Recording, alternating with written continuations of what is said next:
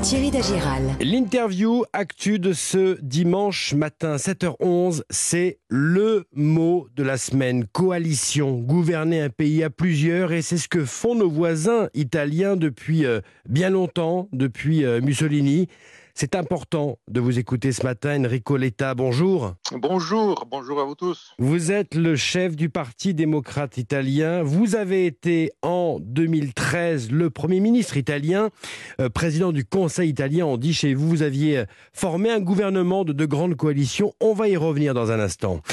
Mais d'abord, d'abord, vu d'Italie, vous dites que la France, qui était un modèle de stabilité, ben finalement, ne l'est plus. Bon, évidemment, les choses ont changé, mais il faut faire avec euh, ce qu'on a. Donc, euh, j'imagine qu'aujourd'hui, la nécessité, et euh, c'est une nécessité pour l'Europe entière, c'est que la France trouve une bonne stabilité. Ouais. En fait, le, le, le système présidentiel donne en lui-même une stabilité, mais, mais, il faut évidemment que ce soit réglé aussi au niveau du Parlement. Ce n'est pas facile pour un pays qui n'est pas habitué.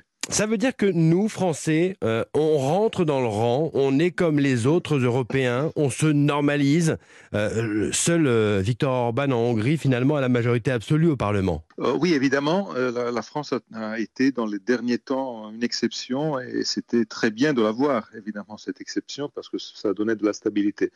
Mais moi, je ne suis pas si pessimiste que ça, parce que je sais que les Français sont très très fiers de leur rôle en Europe et tout le monde demande aujourd'hui à la France de maintenir ce rôle important au mmh. niveau européen. Donc j'imagine que des solutions vont être trouvées. Alors jeudi soir, euh, à la télévision, Elisabeth Borne, la Première ministre, disait on est en train de chercher à construire une majorité. Ça veut dire quoi, Enrico Letta? Trouver des alliances? Faire des compromis Bon, écoutez, euh, moi, je, je, connais mon expérience, notre expérience italienne, qui par contre est différente de celle d'autres pays européens. L'Allemagne, l'Espagne sont mmh. des pays qui ont connu des situations complexes, mais qui les gèrent de façon différente. En Allemagne, par exemple, ils font un contrat de coalition, ils mmh. négocient pour trois mois, et puis le contrat, tout est écrit là-dedans, et ça tient pour cinq ans. Euh, chez nous, c'est un peu différent on se met d'accord, on se met d'accord sur des principes généraux, mmh. sur des objectifs généraux, et puis le compromis et la négociation se fait le jour par le jour, ce qui évidemment euh, oblige à un peu de flexibilité de plus et à un peu plus d'instabilité. Mais ça donne la possibilité aussi de faire en sorte que pendant la législature, les choses puissent bouger. Voilà, mmh. ça c'est peut-être euh, l'image italienne qui peut être intéressante ouais. pour la France. C'est-à-dire le fait que les choses bougent pendant une législature. Ouais. On n'entre pas dans la législature comme on termine la législature. Peut-être dans cette législature en Italie, on a un peu exagéré, mm. parce que les choses ont été tellement bouleversées que c'est un tremblement de terre continu. Ah. Et on termine de façon totalement différente ouais. par rapport au début. Qu'on comprenne bien, et pour ceux qui nous écoutent ce matin, euh, 2013, vous réussissez donc à créer en Italie un, un gouvernement de coalition qui va de, de la gauche euh, au centriste, même à des proches, à un proche de Berlusconi. Euh, quel conseil vous euh, pourriez donner ce matin euh, à l'exécutif, au président Macron, à Madame Borne? Bon, la question clé, évidemment, c'est les, les buts et les règles de comportement. Et surtout le fait de créer ça c'est un peu chez nous ce qui marche normalement, un lieu où on trouve les accords, euh, un lieu où on trouve la possibilité de se disputer à huis clos quand mmh. il est nécessaire, mais à la fin de régler aussi et de trouver des compromis qui sont nécessaires dans une coalition. Évidemment, il y a beaucoup de choses ont changé pendant ces dernières années. Aujourd'hui, euh, et je pense que c'est bien, tout est très transparent et cette transparence à la fin aide même l'opinion publique à se faire une idée de ce qui se passe. Mais je pense que si on fait une coalition, cette coalition doit être préparée et il faut des lieux dans mmh. lesquels cette coalition euh, puisse euh, trouver les accords le jour par jour parce que euh, vous voyez, le, le, système allemand marche en Allemagne mmh. avec les Allemands. Mmh. Et je ne pense pas que ça puisse être exporté dans des pays ouais. Latins comme les nôtres. C'est intéressant ce que vous dites. Il faut un lieu donc pour négocier, que ça ne se voit pas, mais voilà, qu'il y ait des discussions.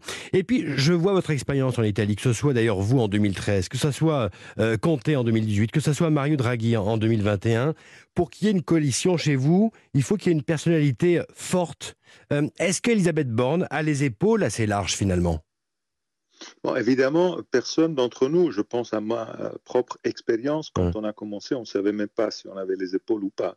c'est l'expérience qui vous donne les épaules, et c'est l'expérience qui vous donne la capacité, la possibilité ou pas de résoudre les problèmes. Moi, je connais Elisabeth Borne, j'ai eu la chance quand j'étais à Paris à Sciences Po de, de la voir en action dans son travail précédent, et c'est quelqu'un qui a qui a de la solidité. Je l'ai connu comme une personne de grande solidité. Donc on va la voir dans, dans l'exercice de cette euh, très étrange situation. Exact. Ça veut dire quoi? Que pour l'exécutif, il va falloir finalement s'entendre avec, avec des partis pro-européens, c'est-à-dire avec euh, le PS, avec euh, les LR on va voir bah, composer comme ça? Euh, là, là, vous me demandez quelque chose que franchement, je.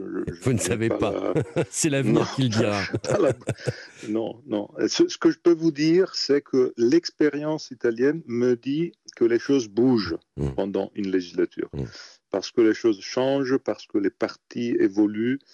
Euh, et donc, dans une situation si particulière comme celle de cette élection, dans mmh. laquelle euh, il n'y a pas beaucoup de votes nécessaires pour arriver au 289, euh, peut-être les choses peuvent bouger et peuvent, bouger. Euh, et naturellement, il est nécessaire que quelqu'un euh, pousse pour les faire bouger. Donc, ce que je pense, c'est que dans les prochaines semaines, mmh. prochains mois, mmh. on va voir ce qui va se passer. Peut-être les choses vont évoluer.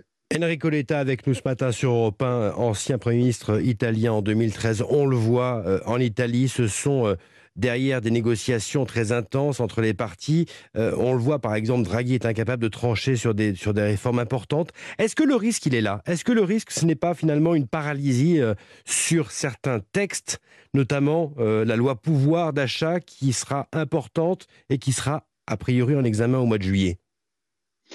Euh, oui, évidemment, les risques sont là, mais je pense qu'il faut faire un peu comme, euh, comme Draghi est en train de faire chez nous, euh, c'est-à-dire il faut trancher à la fin, il faut mettre les, les membres du Parlement devant leurs responsabilités. Donc mmh. il faut à la fin qu'on arrive au Parlement avec des textes, puis ce sont les parlementaires qui se prennent la responsabilité. Mmh. Ce qui est très important de mon expérience, c'est de faire en sorte que les membres du Parlement comprennent euh, leur importance et se sentent complètement euh, associés à ce qui est mm. fait. Ce, le, problème de la relation entre le gouvernement et le Parlement dans les temps d'aujourd'hui est un des sujets majeurs, parce que tout est concentré normalement dans les gouvernements, et parce que l'exécutif, c'est la rapidité, c'est l'efficacité, les parlements, c'est des temps un peu plus longs. Mm.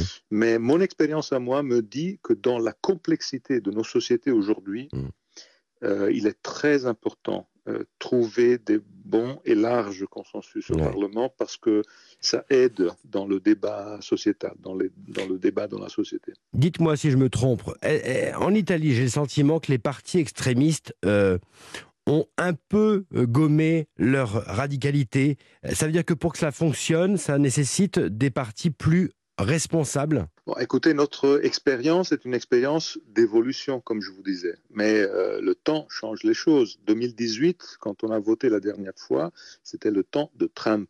C'était le Brexit, le populisme et l'anti-européisme. Donc, euh, euh, notre Parlement était dominé par des partis qui étaient dans ce mode. Aujourd'hui, ces mêmes partis ont changé d'attitude, mais ils ont changé d'attitude parce qu'aujourd'hui, l'Europe est disons, plus sexy ou plus capable de prendre des décisions positives pour les citoyens. Mm. Trump n'est plus là. Donc, euh, c'est pour ça que je dis il faut faire évoluer les choses, parce que le Parlement est le miroir de la société. Et puisque les choses bougent, les choses changent, il faut de la flexibilité. Donc j'imagine que là, ce sera le président et le gouvernement qui devraient euh, donner exemple de flexibilité dans les prochains mois et je pense que les choses vont évoluer. Coalition, l'exemple italien ce matin avec l'ancien Premier ministre italien et actuel chef du Parti démocrate italien Enrico Letta. Grand merci à vous. Bon dimanche. Merci. Europe Matin Weekend, Thierry Dagira.